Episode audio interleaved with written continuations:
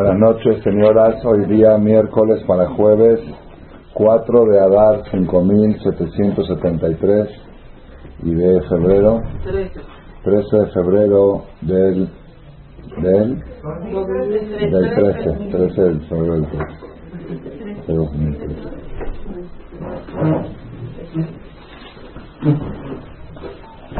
Tenemos hoy una ocasión especial es la primera conferencia del mes de Adán.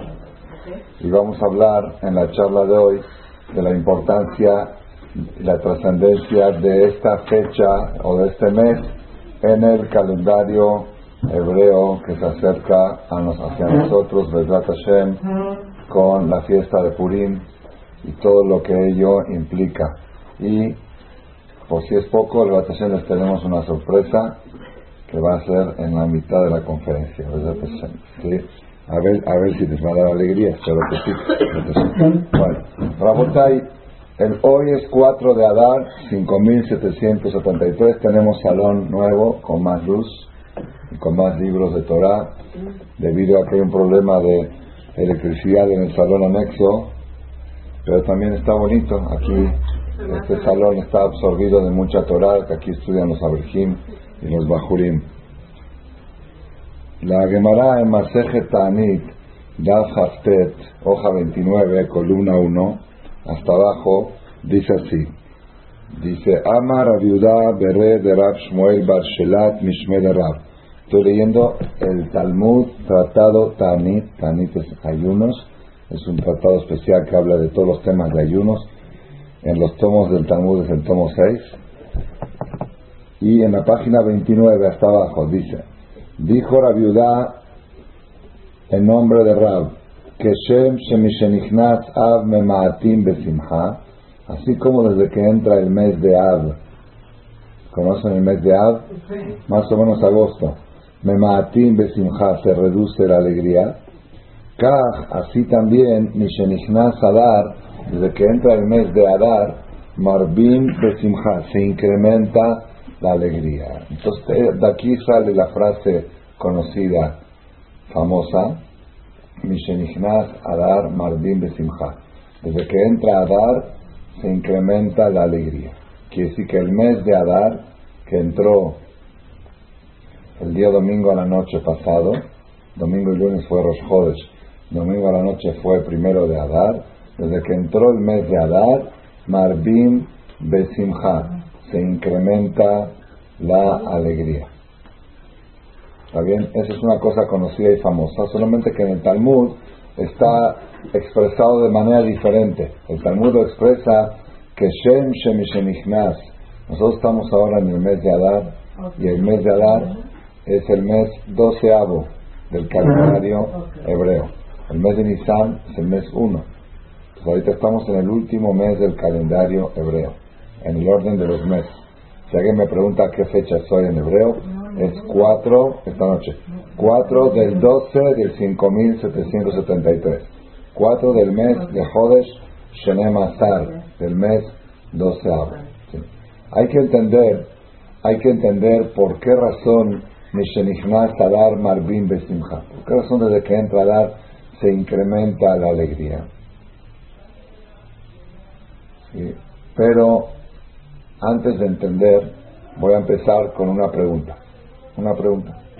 Y esta pregunta me la preguntó una persona en Nueva York el día de antier. El día de estaba yo en escala de Tel Aviv hacia aquí en el regreso de la Simja que viajamos. Y en el camino, como era Rosh no me quería perder la tefilá con Minyan y el Sefer Torah. Entonces pedí que me den la conexión un vuelo más tarde para poder ir a la yeshiva de Lakewood, que está en New Jersey, y ahí rezar Shahrit de Rosh Hodesh y Minha de Rosh Hodesh y hacer Seudá de Rosh Hodesh. Y después de eso en la tarde me tomé el vuelo para llegar aquí a México el lunes en la noche con el favor de Borola. Y ahí había una persona de México que me, nos conocía aquí de las conferencias, que está viviendo ahí por un tiempo, me llevó a hacer tefilá de Minja y faltaban cinco minutos para Minja me dice, Ra, ¿podemos estudiar un poquito en estos cinco minutos? Le dije, sí, claro que sí. Dice, tengo una pregunta. Una pregunta. Ya saben que a mí me gustan las preguntas. Me gusta la gente preguntona. ¿sí? Porque esas, esa gente preguntona son los que han enriquecido mis conocimientos. El día que dejaré de preguntar, dejaré de existir. Rashid Hochma Pelia. El principio de la ciencia es el asombro. Cuando una persona sabe preguntar, hay un dicho que dice también, Shelat Hacham Hatzit La pregunta de un inteligente es una media respuesta. Cuando ves una pregunta buena, es porque hay escondido algo. Siempre que tengo una pregunta buena, que me pregunta una pregunta fuerte de las que no sé contestar, me pongo a bailar. Pero digo, aquí, y aparte digo, aquí hay un secreto. Aquí es una pregunta que hay un secreto. Yo tengo una pregunta. Dice, sabemos que cuando es época de alegría no se dice Ana. Por eso en Shabbat no se dice Ana. En Rosh Chodesh Ana es la confesión posterior a la tefila. Se dice Yeishem, no se dice la confesión. En Rosh Chodesh no se dice Ana, se dice Yeishem. En Hanukkah, Yeishem. En Purim, Yeishem. En Sukkot, Yeishem. En Pesach, Yeishem. En Rosh Hashanah, Siempre que es época de alegría, no se dice Ana. Cuando hay, uno, cuando hay un Brit Milá, cuando hay, cuando hay un Brit Milá, Yeishem. Cuando hay este, un Sheva Berajot, una y Eishem, porque es época de alegría, cuando es alegría. Entonces me preguntó si el mes de Adar es mes de alegría, ¿por qué decimos Ana? ¿Decimos Ana o no decimos Ana en el mes de Adar? ¿Sí? Es buena pregunta, ¿no? Sí, todo el mes se dice Ana. Entonces me preguntó si cuando hay alegría no se dice Ana. Y ahora estamos en el mes de alegría, ¿por qué decimos Ana? Me gustó tanto la pregunta que le dije, déjame pensar y no te voy a dar la respuesta, voy a pensar. Y Baruch Hashem en el avión de regreso, New York, México, sí, salió la respuesta y es la que les voy a ofrecer ahora. Sidush de este año, una de las cosas que aprendí de este viaje en este viaje que hicimos a Israel, pero lo aprendí en la escala. Aprendí otras cosas en Jerusalén, pero en la escala aprendí esta pregunta. ¿Por qué en el mes de Adar, si es el mes de alegría, no aplicamos la regla que en época de alegría se omite la confesión? En épocas de alegría se omite la confesión y se dice Yeshem, y acá no. Acá estamos en el mes de Adar, mes de alegría, y decimos Ana. ¿Por qué razón? Rabotay.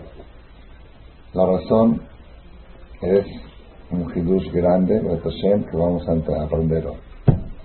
¿Por qué cuando hay una alegría se omite la confesión? ¿Por qué? Porque en momentos de alegría, momentos de alegría, son cosas un poco profundas de la Kabbalah, de la mística, en momentos de alegría reina en el cielo la fuerza de la misericordia, la fuerza de la de la bondad, de la benevolencia celestial. A la hora de hacer una confesión, la confesión está relacionada con la parte de la justicia celestial. Sabemos que existen dos fuerzas, Midat Arahamim y Midat Ad-Din, la misericordia y la justicia divina.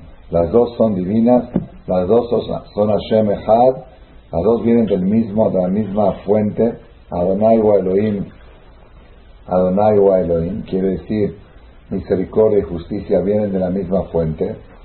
No vayas a pensar que son dos dioses como otras religiones que dicen que hay un Dios que manda las cosas buenas y otro que manda lo aleno las buenas. No es así. Hashem Hashem es uno. Pero sin embargo son dos conductas. Hay veces que predomina la parte de la benevolencia celestial y hay veces que predomina la parte de la justicia celestial. Entonces, en momentos de alegría, momentos de alegría es momentos que predomina la misericordia celestial. Y la confesión está relacionada con la justicia. Entonces hacen un choque, hacen un cortocircuito. En momentos de alegría, si tú mencionas la confesión, estás provocando un corto, estás provocando un choque. Y por eso en momentos de alegría no se debe. Beratishvili Abdil Adir, ¿por qué en días de luto tampoco? En la casa de luto tampoco se dice la confesión. ¿Por qué? Ahí es al revés. Porque está tan fuerte la justicia que no tenemos que dar más fuerza. ¿Me entendieron? Son dos. En dos casos tendríamos que omitir la confesión. La confesión está relacionada con la justicia celestial. En dos casos la tenemos que omitir. Si son momentos de benevolencia, al mencionar la justicia estás creando un corto. Si son momentos de justicia, si tú metes la confesión, puedes acrecentar la justicia, puedes incrementarla. Entonces por eso tiene que ser días parve. Los días parve hay confesión, días neutrales.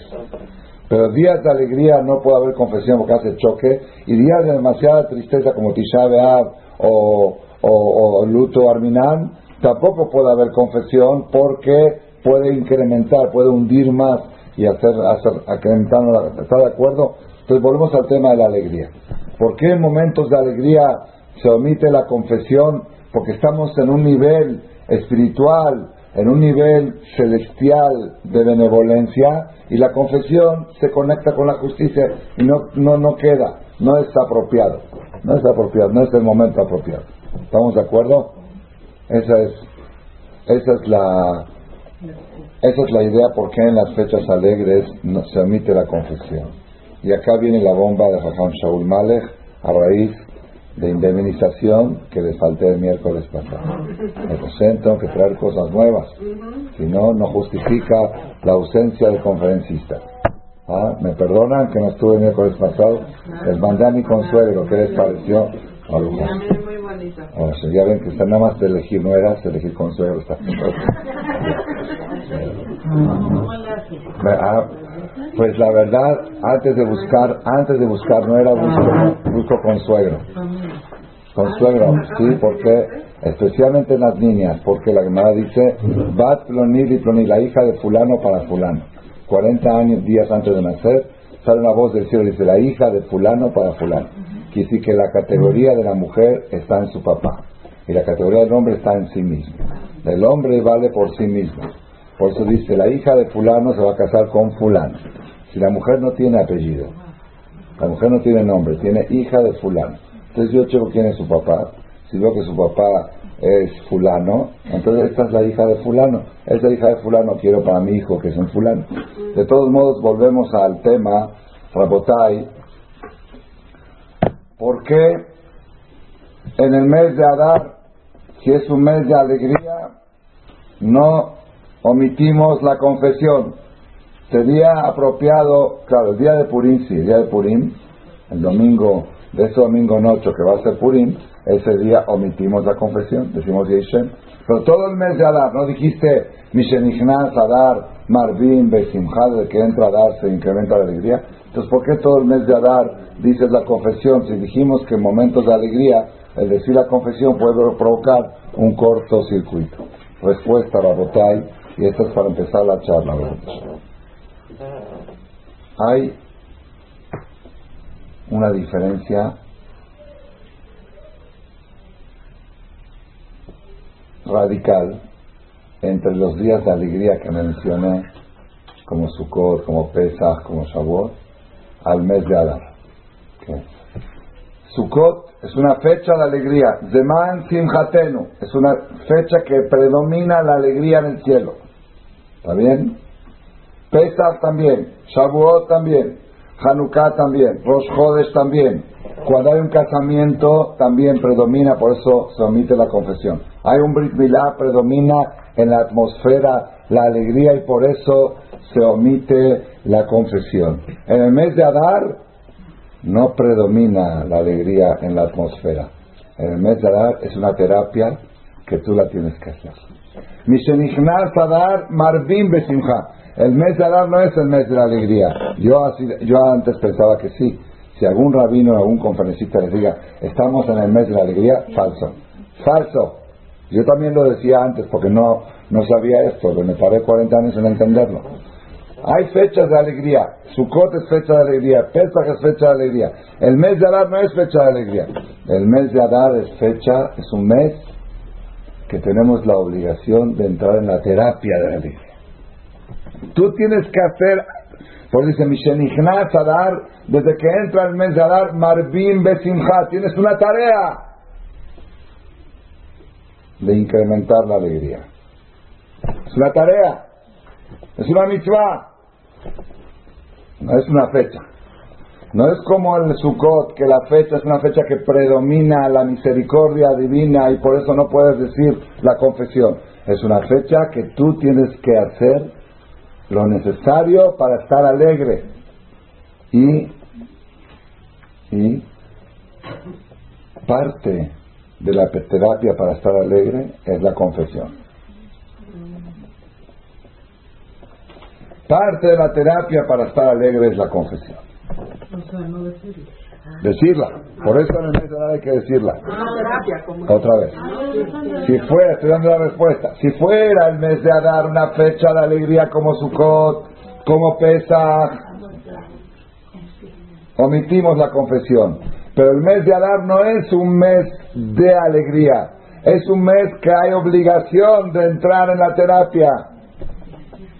El mes, la fecha misma no es la fecha de alegría.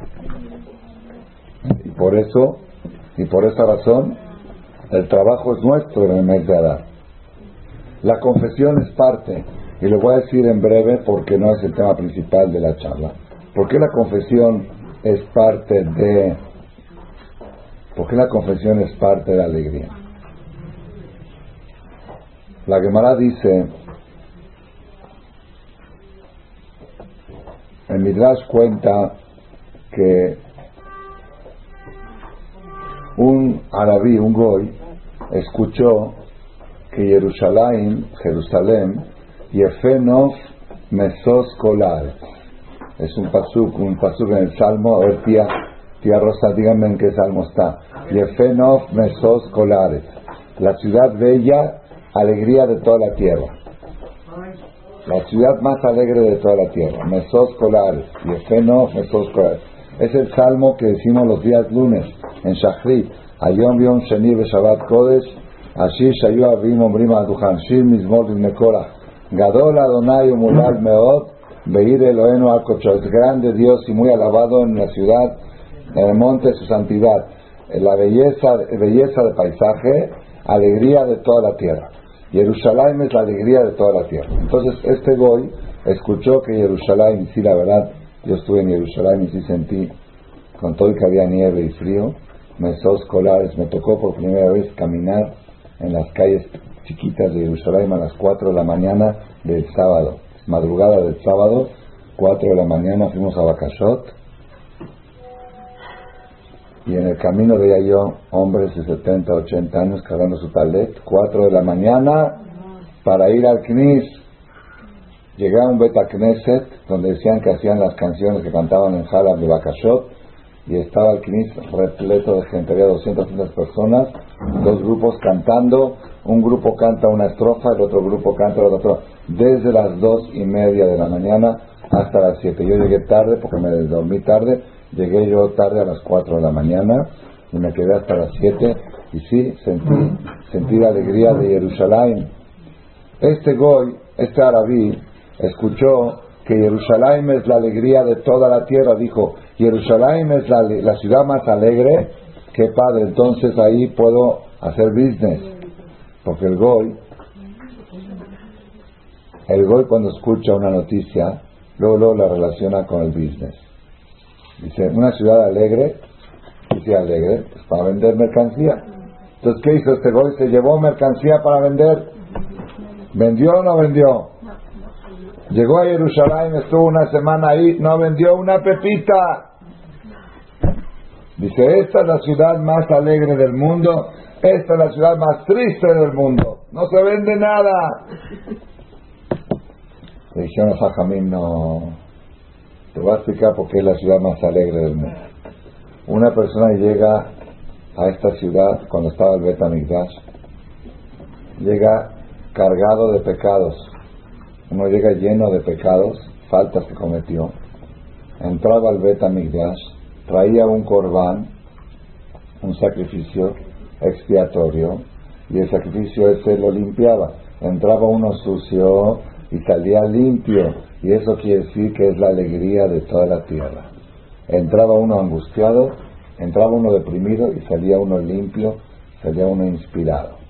Ese por eso el Betamigdash, un apodo del templo sagrado es Lebanon. Así se llama. Ahora todas de Lebanon. ¿Por qué? Dice la Gemara. ¿Por qué el Betamigdash se llamó Lebanon? ¿De qué palabra viene Leban? Leche. leche. ¿Por, qué la leche se llama Levan? Porque es blanca, Labán. Claro, Labán en hebreo es blanco. Y Lebanon, Líbano, los que son, hay aquí gente del Líbano. Lebanon, Halabi. Lebanon, ¿por qué el Bet tiene el apodo Lebanon? ¿Por qué? Porque Malvin Abonotehem Shel Israel. Porque el Bet era blanqueador blanqueaba el alma del pueblo. Uno entraba ahí rojo y salía blanco, entraba sucio y salía limpio. Y por eso se traían los dos corderos, el cordero de la mañana y el cordero de la tarde.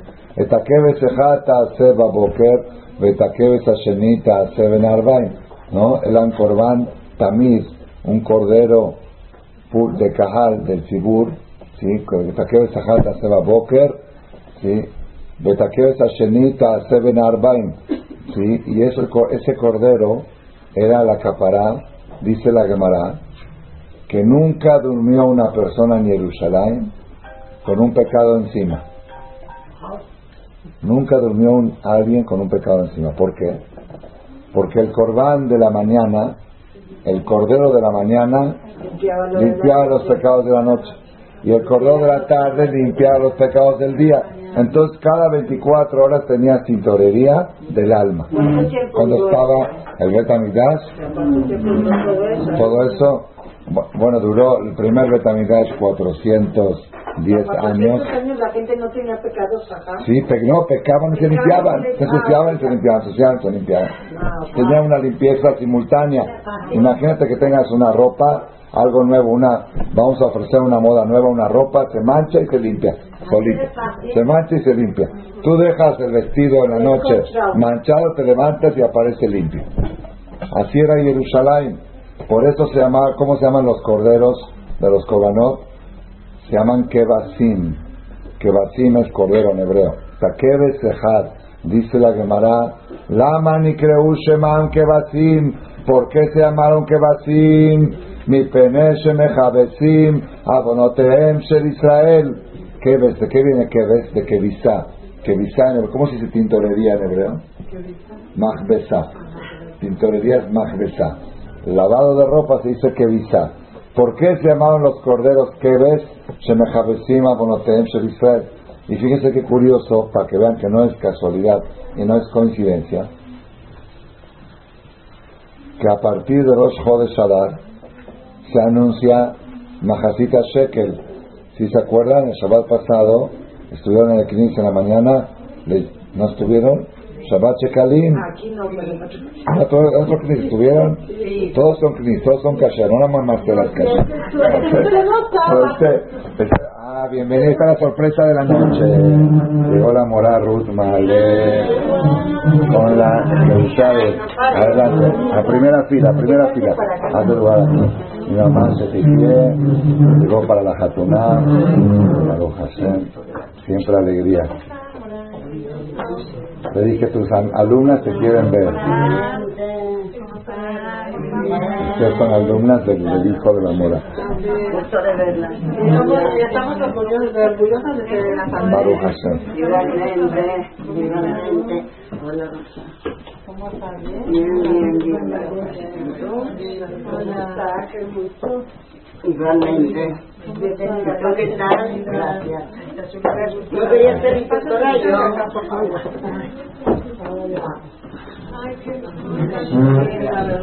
No me había dicho que Con permiso de mi mamá, Shekijie, la verdad está muy cansada, llegó hoy a las 5 de la madrugada, pero le dije, hay mucha gente que te quiere ver y vas a cumplir con mi Shenichnat Adar Marvin Besimha. Vas a alegrar a la gente con tu presencia. Entonces agarró, se, puso, se quitó la pijama, se vistió y se vino para Marvin Besimha para incrementar la alegría. Entonces, Rabotai, estamos diciendo de que, de que el, ¿por qué leímos este Shabbat? Si estuvieron en el Knis en Shabbat o no. Ah, porque dijeron que no, pensaron que si no están en Marcela se llama que no fueron al Knis. Hay muchos Knis, no nada más Marcela es Knis. Ok, bueno. Entonces si estuvieron en el Knis y vieron que sacaron el segundo Sefer. En el segundo Sefer leyeron la Perashá Shekalim.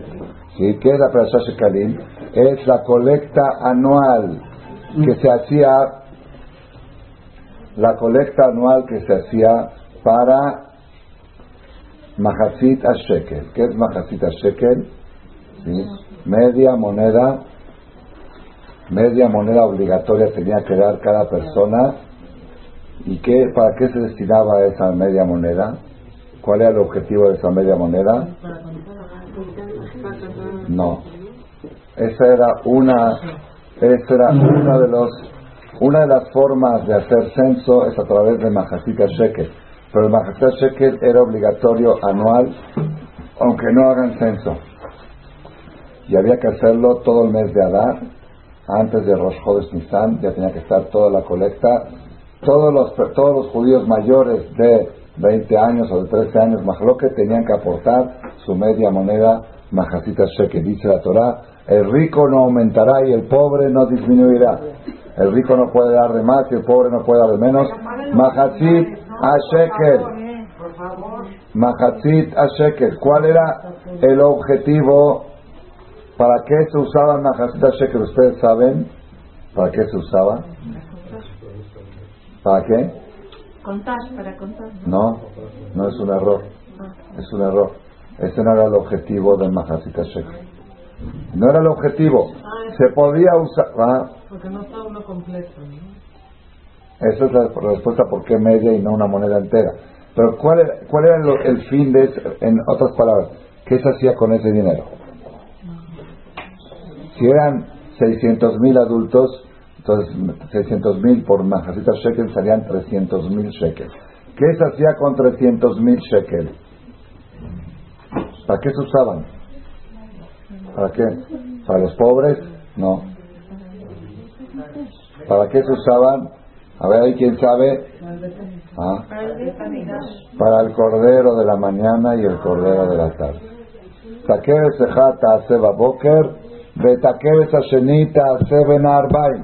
Este cordero de la mañana y el cordero de la tarde tiene que ser Corban Sibur, un Corban que pertenezca al Sibur, por ser que se viene a limpiar y a expiar los pecados de todo el pueblo de Israel. No puede ser, por ejemplo, ¿cuántos corderos en total eran? A ver, si eran dos corderos al día, ¿cuántos eran en un año? Eran...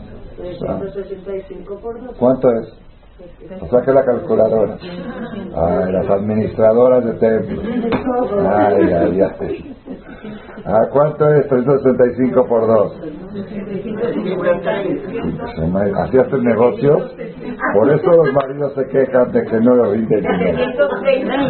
Con calculador, muy bien. 365 por 2, 730 corderos se traían en todo el año, desde Nisan hasta Nisan. ¿Sí? Y dice el Rabeno Bajie que para que nunca se te olvide, eso está Ramuz está insinuado en la tefilá, en la, donde habla de los correos, dice Temimim Shenaim Layom, íntegros dos por día, Erashetebot, Temimim Shenaim Layom, Tav Shin Lamed. Tav es 400, Shin es 300 y Lamed 30. 730 corderos van a haber en el año. Y esos 700, esos eran aparte. Los de Kipur, los de Musaf, pero los corderos fijos eran estos, y se usaba con el dinero de Mahasita Shekel. Entonces, ¿qué pasa si viene una persona y dice, yo no quiero dar Mahasita Shekel, mi amigo lo va a dar, él va a dar uno en vez de medio? No sirve. Tú tienes que dar tu medio El rico y el pobre. ¿Qué pasa si viene un señor rico, uno de los donadores dice, quiero tener el Zehut de los 730 corderos del año, acá está 100 mil dólares. Compren los 730 corderos para todo el año. ¿Saben qué es de Jud? Habría cola. Suba, suba. ¿Se puede? ¿Se vale? No. Si tú quieres donar, dona el Nertamid, dona, dona otras cosas. Pero estos corderos tiene que ser del Mahatzit a Shekel, de la colecta general. ¿Por qué? ¿Por qué tiene que ser de todos? Ya que este corbán es un corbán chibur, un corbán, un sacrificio que viene a limpiar y a expiar las faltas de todos los pecados que hiciste en la noche. Y el cordero de la tarde, los pecados que hiciste en el día. Y viene a expiar los pecados de todo el pueblo de Israel uno por uno. Entonces todos tienen que ser partícipes en ese cordero. A tal grado, lo digo para que veamos hasta dónde llega la profundidad del tema, y esto me tocó decirlo en Jerusalén el sábado en la noche, hubo, por coincidencia, no estaba programado, hubo reunión de egresados de la Yeshiva de Koliako. La Yeshiva de Koliako de Jerusalén, donde yo estudié 10 años, reunión de egresados, había como 600 abrejim egresados, aparte de la otra que habían hecho la semana anterior, de los que viven por Tel Aviv, por Nebrak, pero estos eran para los del área de Jerusalén. 600 abrejim egresados, y se enteraron que estoy yo ahí, soy uno de los egresados, querían que yo hable en representación de los egresados. Entonces me tocó hablar y dije esto lo que les voy a decir ahora. A veces una persona dice, porque también en esa reunión se acostumbra que todos los egresados de la yeshiva hacen una carta de un apoyo mensual a la yeshiva donde estudiaron en su juventud. Apoyo pequeño, quizás 10 dólares al mes o 5, según la capacidad que puede una brej de su diezmo. Entonces hacen ahí se llama Orad que va, una orden fija que pasa de la cuenta del banco de la brej directo a la yeshiva 5 shekel, 10 shekel, cada uno lo que puede. Entonces, yo les dije a ellos que a veces uno cuando está ante una yeshiva imponente como la yeshiva de Koliakov, que tiene un presupuesto de 2 millones de dólares anuales, dicen, ¿qué van a hacer mis 10 shekel? ¿Qué van a hacer mis 10 shekel mensuales para un presupuesto de cientos de miles de shekel mensuales? Pues mejor que vayan a pedir la cojaba, saba, que vayan con los ricos del mundo, con este. Aquí estamos reunión. ¿ah? Y entonces ahí les dije este Jesús que les voy a decir ahora. Dije, igual podría decir uno en el beta, mira, ustedes saben cuántos sacrificios, cuántos millones de dólares se consumían en el beta Migdash cada año. Millones, millones. Cientos de miles de corbanotes que la gente traía Dice, oye, pon tu, aporta tu monedita, ya hay, hay. El, el Betamidash era imponente, era algo que no tenemos idea, la, el oro y la plata que había ahí adentro, si lo que valía y lo que consumía y el presupuesto anual que manejaba. Oye, necesitamos tu media moneda, tu arijá, tu media moneda de shekel anual. No hay. Hasta da vergüenza. Yo me acuerdo cuando empezaron en Coleaco a vender esas rifas de 10 dólares que aquí tenemos la secretaria que se dedicaba a venderlas, ¿te acuerdas o no? Me daba vergüenza, yo decía, Coleaco pide un donativo de 10 dólares. No le queda, no le queda. ¡Ay! En árabe se dice. Nosotros, anual. Nosotros somos de mil dólares para arriba. Mil, diez mil, dos mil, tres mil. Najacita shekel, media moneda de shekel. Obligatorio el rico que no ponga de más y el pobre que no ponga de menos. ¿Por qué? ¿Sabes por qué? Porque aquí no se trata de aportar dinero a una institución. Aquí no se trata de ayudar a un necesitado. Aquí se trata de tener participación tú en el corbán de cada mañana y de cada tarde. Que cada vez que se esté sacrificando ese cordero, digan aquí hay un miligramo que pertenece a Saúl Malek y otro miligramo que pertenece, y de ese miligramo que se consume en el Mizbeach limpia los pecados de Saúl Malek de la noche y de la tarde. Por eso tenía que ser obligatorio por persona. Entonces yo les dije a, los ahí los egresados de Koliakó, les dije, no se trata ahorita de ayudar a la yeshiva, la yeshiva sí lo necesita, pero no hablo de eso. Se trata de que nosotros, los egresados de la yeshiva, necesitamos de tener un zehut de cada gramo de Torah que se estudia en esta yeshiva. Y con esta aportación que hacemos de 10 shekels mensuales, cada gramo de comida que comen los bajurín y de, de que estudia, eso te protege a tu familia, te protege a tus hijos. Es una oportunidad que te están dando anualmente en la reunión de egresados que se hace anualmente también. Y me tocó por casualidad, justo tocó la Rosh de Shabbat, el Mosai Shabbat fue esa reunión ahí en, en Jerusalén, en Kodesh, en el Hotel Americano. Entonces, volviendo al tema nuestro, Rabotay, a, tal grado es la fuerza que tiene esta limpieza, esta pureza que se hacía en el Beta que cuando fue la historia de Cora, ¿se acuerdan ustedes la historia? ¿Se acuerdan ustedes la historia de Cora? ¿Quién era Cora? ¿Ah? Para que nunca se les olvide. El que, el que hizo coraje contra Moshe. Contra Moshe, Cora. ¿Sí?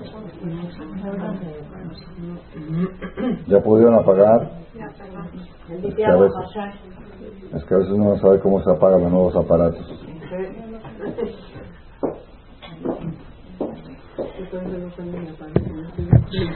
Ahí me pasó cuando llegué a Israel, me prestaban un celular y entró una yeshiva de 300 alumnos a decir Shahrit y la mitad de la mirada, bueno, y no lo sé apagar. Y todos, y yo, y para cómo estaba yo al frente, adelante de todos, así que son cosas que pueden pasar y hay que, y hay que me pasó. Bueno, ahora por eso lo primero que digo cuando me prestan un celular, dime cómo se apaga. Lo primero que digo, estás en la mirada con una tefilá. Bueno, entonces Rabotai, cuando Korah hizo el pleito contra Moshe, ¿se acuerdan la historia famosa? No la voy a repetir, la tienen ahí en alguno de los cassettes de Shem Tov, seguro. Si hay mil títulos, algunos de los de Korah. Más o menos en el mes de mayo, junio, por ahí es la historia que se lee la Torah, no, más junio, fines de junio, se lee la historia del coraje. Ahí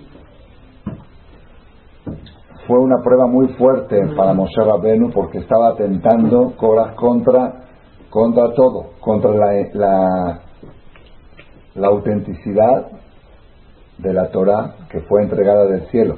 Korah estaba diciendo que Moshe inventó todo, que todos son inventos de él, y eso pone en peligro a todos, porque si Moshe inventó que hay que cuidar Shabbat, pues que cuide la familia de Moshe. ¿Sí? Yo porque tengo que hacerlo. Si Moshe inventó que hay que poner tefilín, que se lo pongan los nietos de Moshe. Si es de Hashem, si es divino. Y nosotros todos lo que sabemos que todo es divino, todo Moshe fue un transmisor nada más. Entonces fue muy duro, muy duro, la, la, el, peligro era gravísimo. Y Moshe estaba muy preocupado, porque por un lado Moshe era el hombre más humilde del planeta, pero aquí no se podía usar la humildad. Porque aquí la humildad, si Moshe decía, bueno, mi corajito, mira mi vida, mi amor. Entonces se estaba poniendo en peligro, estaba poniendo en peligro la autenticidad de la Torah para todas las generaciones. Entonces, después de que Moshe trató de reprocharlos y de, hacerles, de persuadirlos a que desistan del pleito y vio que estos se ponían más peores, entonces ahí Moshe iba a hacer la prueba final, que fue la de la tierra, ¿no? Entonces Moshe, Vayomer Moshe, y dijo Moshe, ahora van a saber ustedes si estas personas tienen razón o. Si llegan a morir estas personas una muerte natural, entonces todo lo que ellos dicen tiene razón. Pero si se llega a ver una muerte rara, que se va a abrir la tierra y se va a tragar a ellos y a sus familias y a sus riquezas, entonces sabrán ustedes de que estas personas están en contra de Borolán y no en contra de Moshe. En ese momento Moshe hizo un rezo a Dios. Vayomer Moshe el Hashem, le dijo Moshe Hashem, al tefen el minhatam. No te dirijas a su corbán, a su sacrificio. Al tefen el minhatam. No te dirijas al corbán minha. Se ve que minha estaba en la hora de la tarde.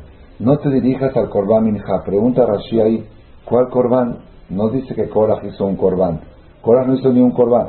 Moshe le estaba pidiendo a Dios que Dios no acepte el corbán de Korah. ¿Cuál corbán? No hubo ni un corbán. Korah no hizo ni un corbán. Dice Rashi, la parte proporcional que tiene Korah en el cordero de la tarde. No dijimos que cada uno con la media moneda adquiere una parte proporcional esa parte que no se la consuma el mitveach, que quede íntegra, que el mitveach no la acepte, que la rechace. Dice, que el fuego del Mizbeach no consuma esa parte. ¿Por qué? Porque Moshe Rabbeinu tenía miedo que en un momento de prueba fatal, el Yehut, el mérito de ese gramo de carne que está ahí, lo proteja a Korah. Les dije el sábado de la noche en la parte que tuve que hablar, dije, a ver, usted, ¿qué parte proporcional es en un cordero? A ver, hagan la cuenta, son 730 corderos al año. ¿Cuánto valen 730 corderos? No se pueden valer 100 mil shekel y yo di medio shekel. ¿Sí? ¿Cuántos gramos me toca en ese cordero? Nada. Es una parte mínima, mínima, mínima. Y Moshe Rabbeinu, que está en el momento de la prueba más grande de su vida, dice, tengo miedo, no vaya a ser de que Hashem acepte ese gramo de corbán y lo proteja. Por favor, Hashem, que, el Mizbeach lo rechace. Y así fue. El Mizbeach consumió toda la carne del corbán y la partecita de Coras quedó íntegra, para que no haya protección para Coras. Para que se llama la fuerza que tiene la participación comunitaria en una mitzvah. Es lo que le dije a los aborígenes.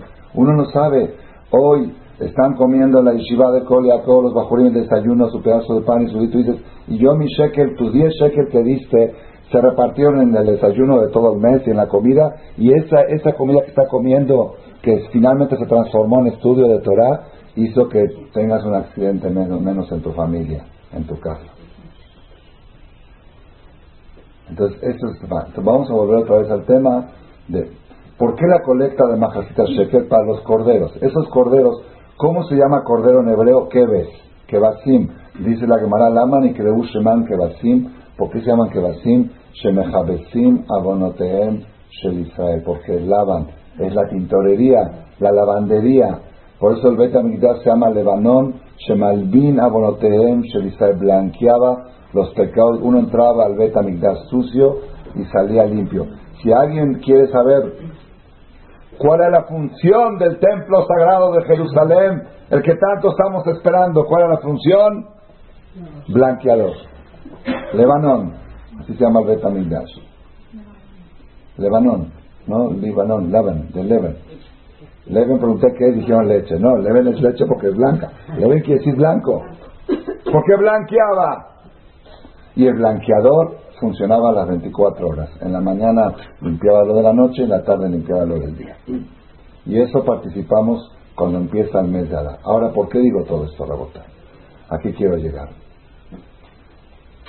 Tenemos que saber, cuando estamos hablando de Marvin Besimha, ¿por qué en este mes decimos Ana? Si en los días de alegría no se dice Ana, es la diferencia que explicamos en las fechas que no se dice Ana en Sukkot, de Man Simhatenu, son épocas que predomina la misericordia divina y cuando predomina la misericordia no hay que mencionar la justicia porque haces un cortocircuito.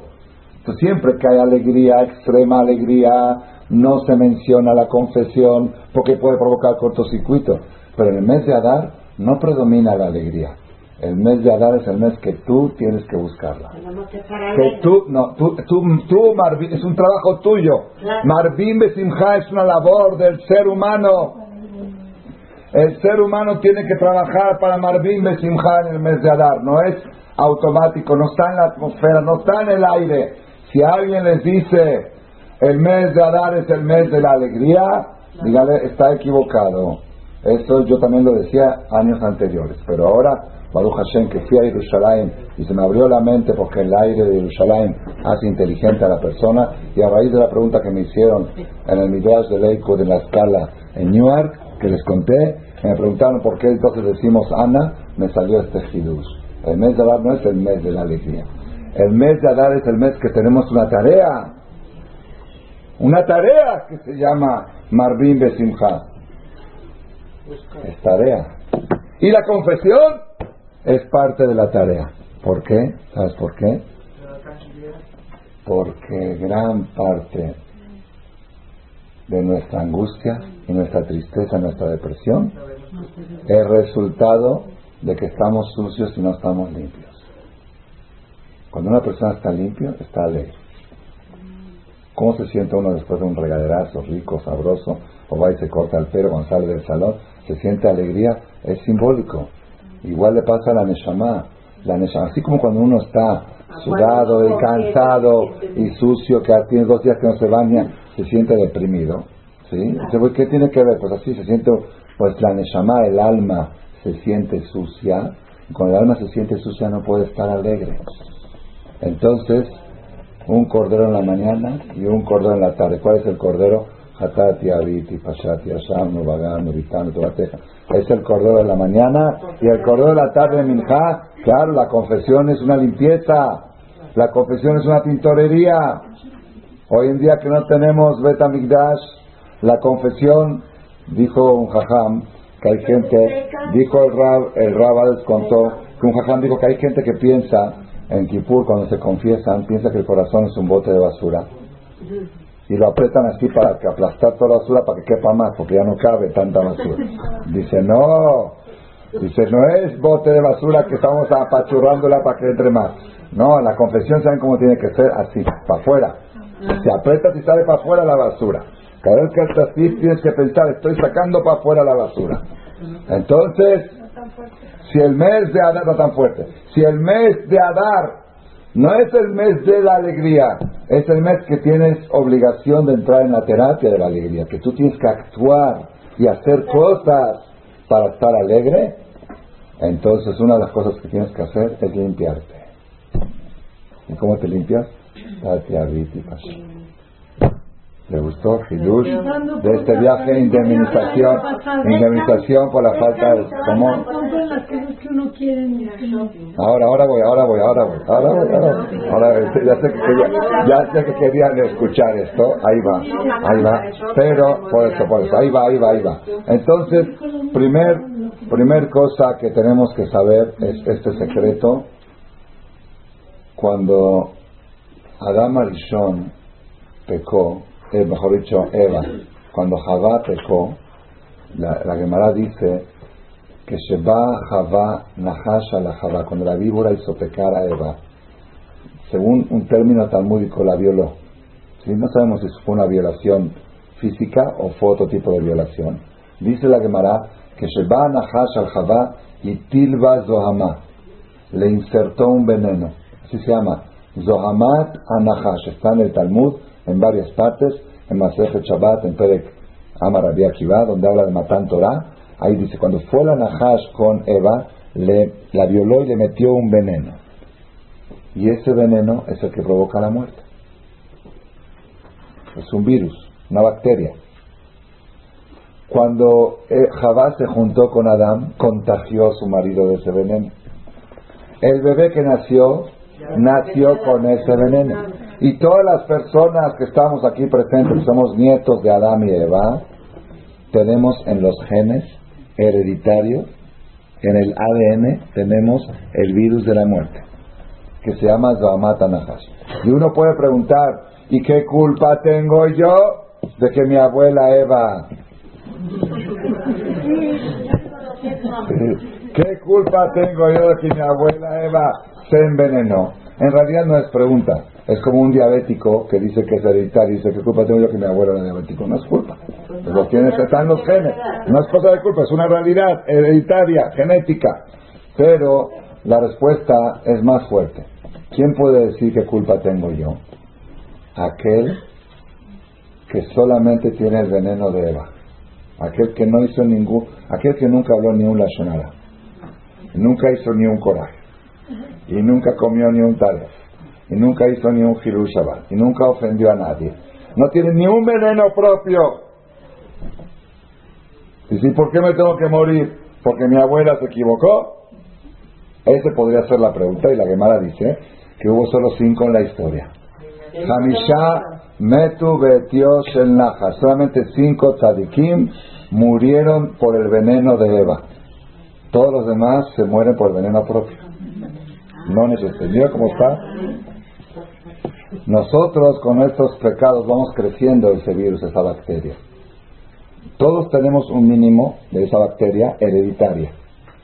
Solamente cinco tzadikim en la historia fallecieron únicamente por esta bacteria. Pero los demás de toda la historia, tienen la propia bacteria que les provoca la muerte, que hace crecer. Pero todo este mismo tema.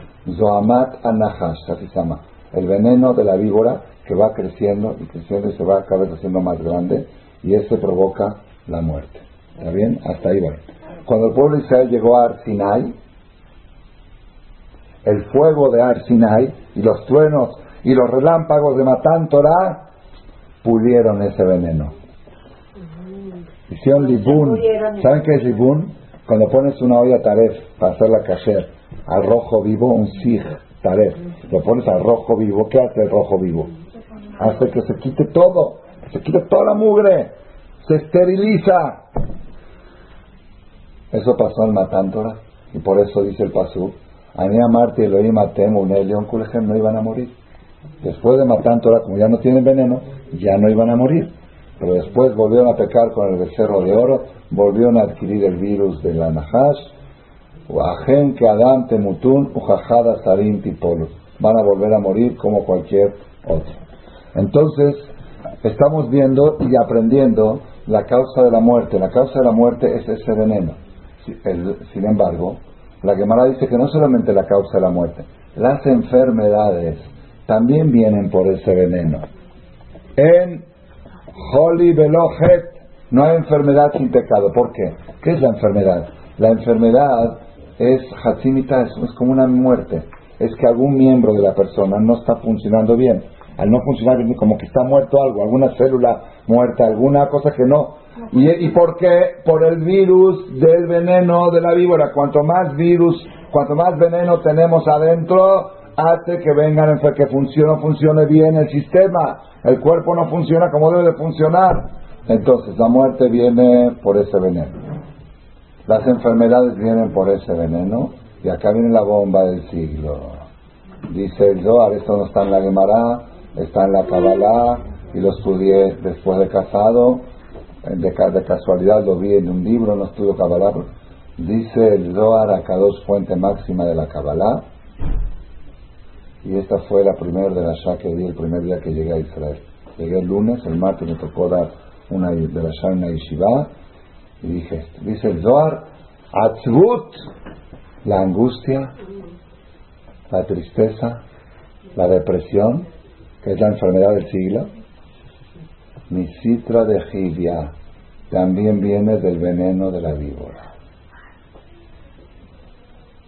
Y cuanto más veneno hay, más angustia hay.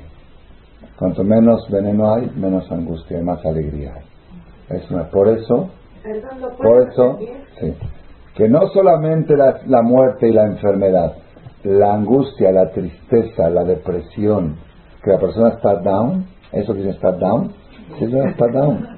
¿Saben qué es down? Está bajoneado. ¿Por qué está bajoneado? Porque la fuerza del Nahash está predominante. El veneno del Nahash está predominante. Cuanto más logra la persona desprenderse o pulir o reducir ese veneno, puede la persona estar con simja. Por eso, los novios, cuando se casan, dicen que le perdonan todos los pecados. ¿Por qué le perdonan todos los pecados al novio? Que le dan un regalo, un regalo de no, regalo de boda, regalo de boda, perdón de pecados. No es así. No, no, en el Shema no hay regalos. No, no funciona así. Funciona diferente. Funciona el novio y la novia para poder unirse. La única fórmula es Aridez Sazón de Simcha. Asher Bará Sazón de Simcha Hatán Bekalá. Explica Rashi. Hatán Bekalá son dos cosas opuestas. Opuestas, hombre y mujer. Los hombres somos de Venus y las mujeres de Marte o al revés, no sé cómo, no importa. No importa cómo somos, pero por, eso se llama el sexo opuesto. Opuesto. Es todo al revés. Todo lo que tú entiendes así, la mujer entiende así. Al revés. Eso es por naturaleza. Y aparte de eso, uno viene, uno Shami, uno Halevi, uno uno, argentino, uno mexicano, uno de, aparte de eso, ahora, ahora, ahora ve y viene atrás y dice, vivan juntos. no vivan juntos, Basar Tienen que ser uno. No vivir juntos, no es una sociedad, no es una amistad. Vehayule Basar Háganse uno. Un solo corazón. Imposible, imposible. Dice, explica Rav Gedali Anisman, Lejer Tzadik Libraja. La única fórmula es Besimha, Hatán de Kala. ¿Por qué? Porque a la hora de la alegría se le abre el corazón a la persona. ¿No? Sí, ¿verdad? Cuando está contento, tiene corazón abierto para Dios. Entonces, la alegría abre el corazón. Abres el corazón del novio y abres el corazón de la novia. Ya están abiertos. La persona normalmente está cerrada. Júntalos. Imposible. Abres un corazón y abres el otro y los pones así. Cuando se cierran, se cerraron juntos. Por eso es tan grande la mitzvah de alegrar a los novios. ¿Por qué? Porque cuanto más los alegres, más le estás abriendo el corazón. Y cuanto más lo abra, el momento en que se unan, cuando se cierre va a ser un solo corazón. Esa es la mitzvah de. ¿Estamos de acuerdo? Porque es, entonces la única, la única fórmula para poder unir Hatán de Kalá es por medio de Sazón de Simha. Pero hay un problema. El Ramalek dice, en nombre del Zohar, que mientras hay veneno de la víbora, no puede haber Sazón de Simha. No dijimos que tú de nombre del Zohar, que la tristeza viene de la víbora, entonces aquí hay un problema. Viene el novio y le dice a Dios, tú me ordenaste en la Torah que me tengo que unir a mi pareja y ser uno. También me enseñaste que para unirme tengo que abrir el corazón. Tercero, me enseñaste que la fórmula de abrir el corazón es por medio de la alegría. Y cuarto, me enseñaste que mientras hay pecados no puede haber alegría. Entonces, ¿cómo quieres que me case? Le dice Hashem, te borro todos los pecados para que puedas alegrarte. Eso es, eso es lo que le borran los pecados a los novios. No es un premio, no es un regalo de boda. Es un ingrediente, es un instrumento para que puedan unirse la pareja. Si no, ¿cómo se van a unir? Si no, ¿cómo se van a unir? Ese es, ese es el jabón. Lo que diga el marido hay que hacer. Entonces, Rabotai, igual pasa con Sukkot. Sukkot es de Man Simhaten, Sukkot es tiempo de alegría. Pero ¿cómo me voy a alegrar en Sukkot? Si tengo muchos pecados, viene Kippur antes. Viene Kippur te limpia para que te puedas alegrar. ¿Entendieron cómo funciona esto? Entonces, Mishenichnat Adar Marbim Besimha, desde que entra Adar Marbim Besimha, ¿qué explicamos? No vayas a creer que Adar es tiempo de alegría. Si fuera tiempo de alegría, no haríamos confesión. En tiempos de alegría no hay confesión. Adar no es tiempo de alegría. Adar es terapia de alegría. Adar es que tienes que entrar en una terapia y hacer las cosas necesarias para estar alegre. Entonces, una de las cosas necesarias para estar alegre es tintorería. Tintorería del alma. Entonces, por eso en Adar más confesión que cualquier otro. ¿Me entendieron cómo está? Está espectacular. No solamente eso. Ustedes saben que en las, en las midot, las 13 midot de Hashem, El, Rahum, Behanun, cada una representa un mes del año. ¿sí? La 12 y la 13 es Adar Aleph y Adar Bet. ¿Cuál es la última? No sea bomba fecha, vejata, venaque, venaque, limpiar. Es el último mes. Entonces, por eso nosotros en el mes de Adar sí decimos la confesión, porque la idea, la idea, la idea del mes de Adar quiero cambiar el concepto que teníamos hasta ahora. Hasta ahora pensábamos que el mes de Adar es el mes de la alegría. Falso. El mes de Adar no es el, el mes de la alegría es Sukkot, el man Simhateno es Sukkot.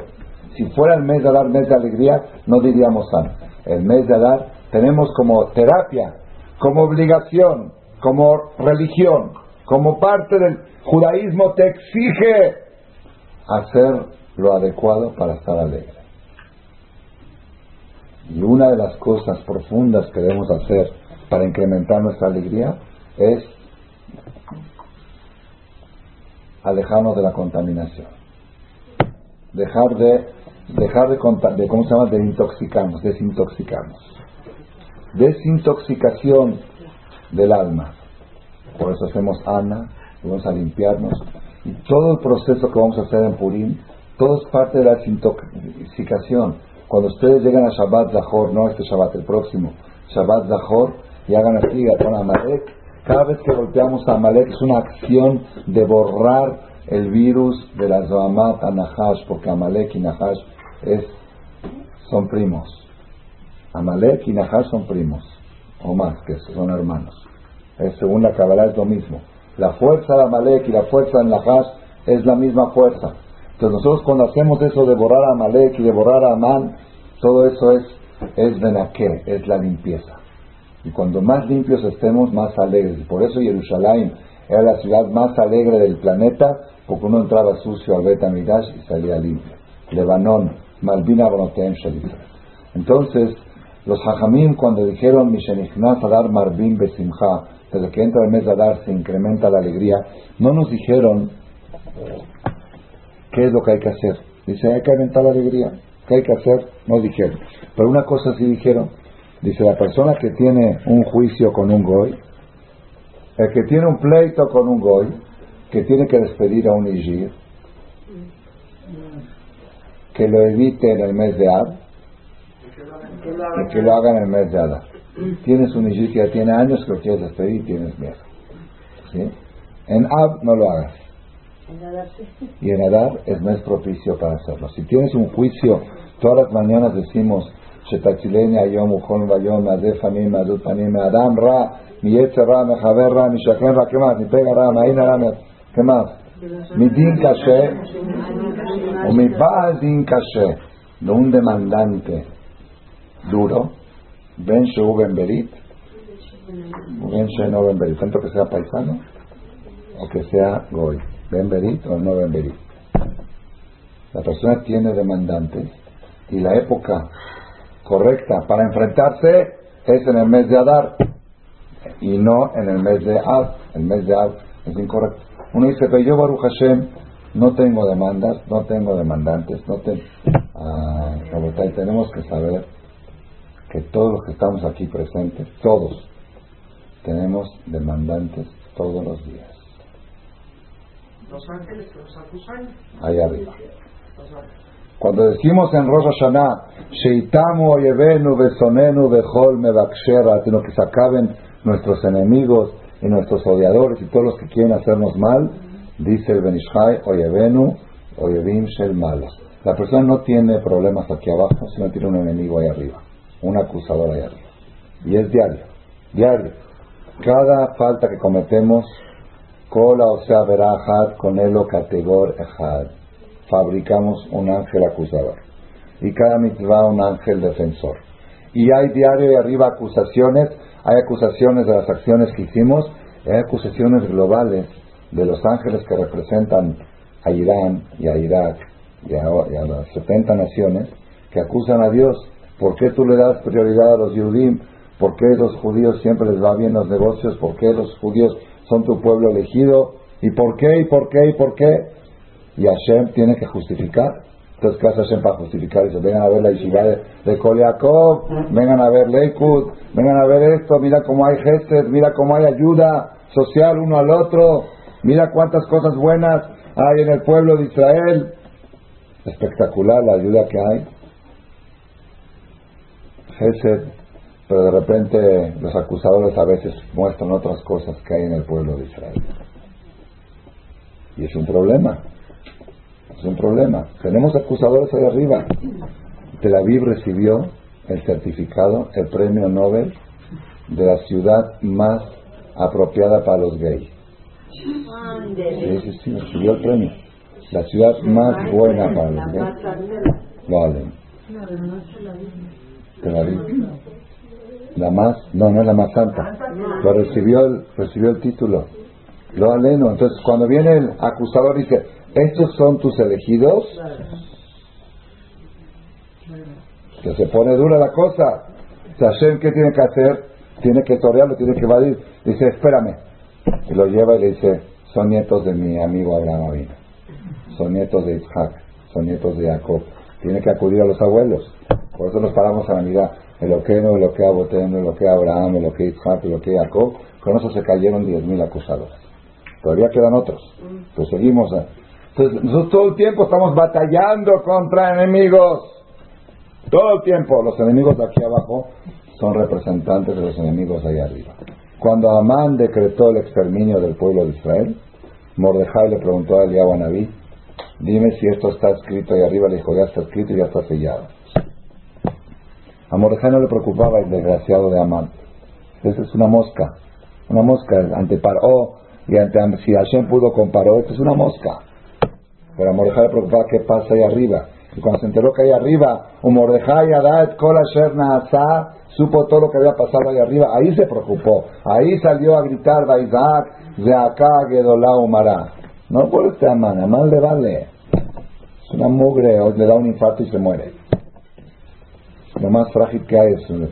Pero el problema es que si viene de ahí arriba, el enemigo viene con fuerza. Y cuando el Yahweh dijo que sí viene de ahí arriba y que está escrito y sellado, a Mordejai se preocupó mucho.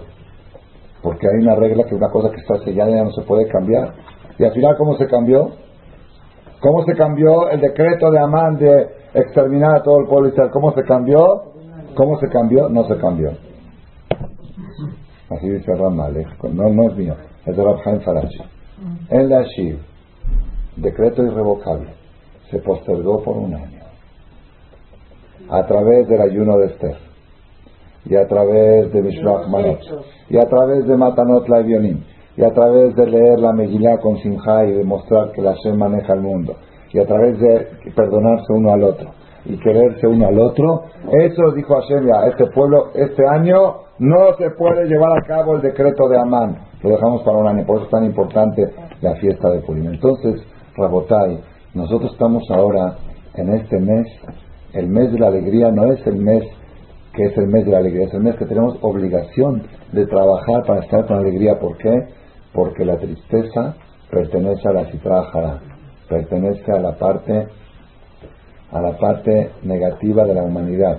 El Zohar dice que todas las fuerzas del mal se nutren de la tristeza.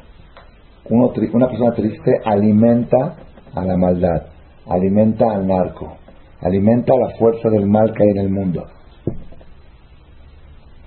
Entonces Hashem dice, yo te mandé al mundo para que estés alimentando a los malos, para que estés dando de comer a las...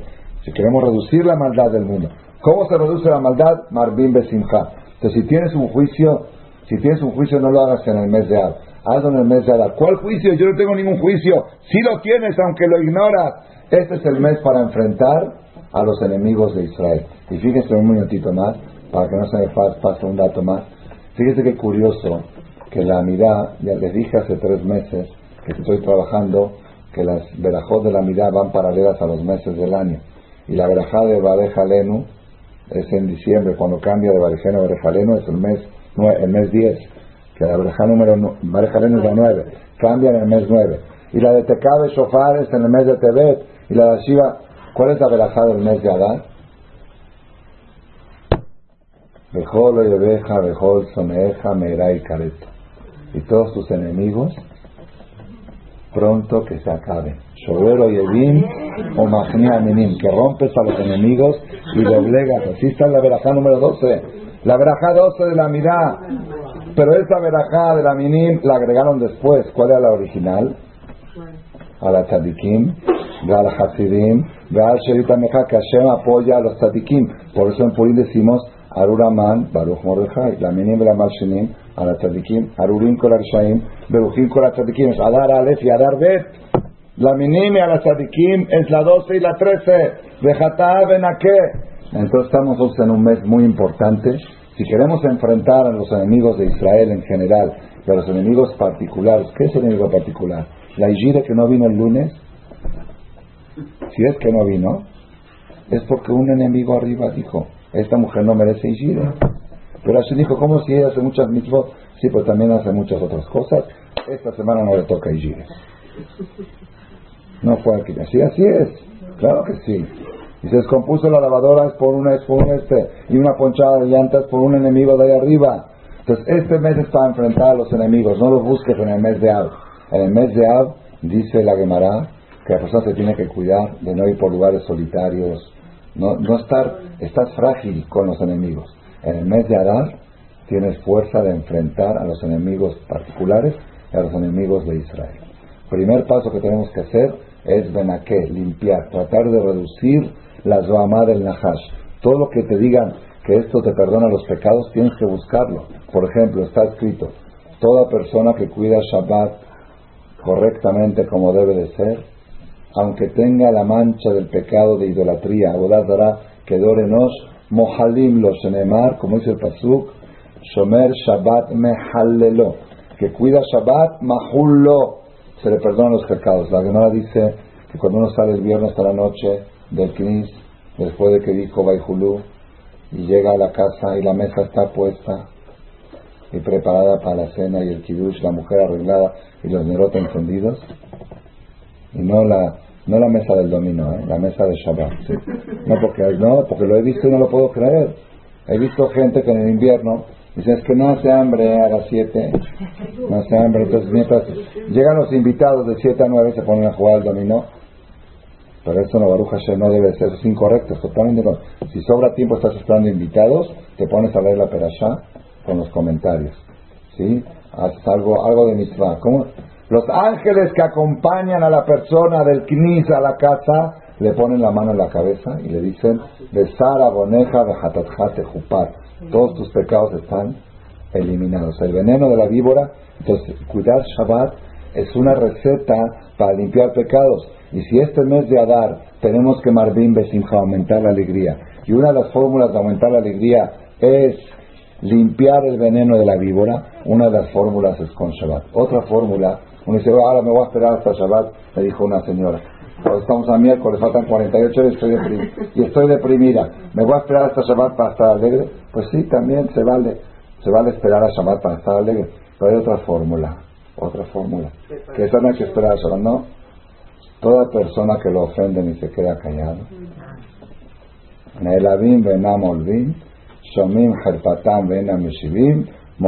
Alcohol Le perdonan todos sus pecados. No solamente el que lo ofenden, toda persona ma'avira midotav, que cede sus derechos. Él tiene derecho, me toca. Me toca que mi hijo venga este Shabbat a mi casa. Porque ya estuvo tres Shabbat con la consola. Me toca y justo la nuera, estos Shabbat no le dan ganas de venir, o esto o algo, ¿sí? Tienes el derecho a exigir, y si va con un jajam, te va a decir, tiene razón y tiene que ir a casa de la suegra, porque ya tiene tres semanas que no va. Y viene la suegra y dice, no importa, me cedo mis derechos, en ese momento limpia. Mojadim la Marvin Besimha, se incrementa la alegría. Entonces, eso es lo que tenemos que nosotros procurar durante el mes de Adar buscar cosas para estar más limpios, porque la limpieza es la que te va a traer la simja. Marvin de simja es una terapia que tenemos en el mes de Adar, que vamos a continuar el próximo miércoles en la otra charla a ver cómo avanzamos con esta terapia, pero el objetivo principal es, ahora me toca a mí buscar la fórmula para estar alegre, amén, queridas.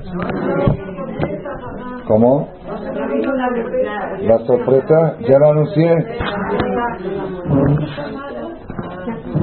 ¿No es suficiente la sorpresa?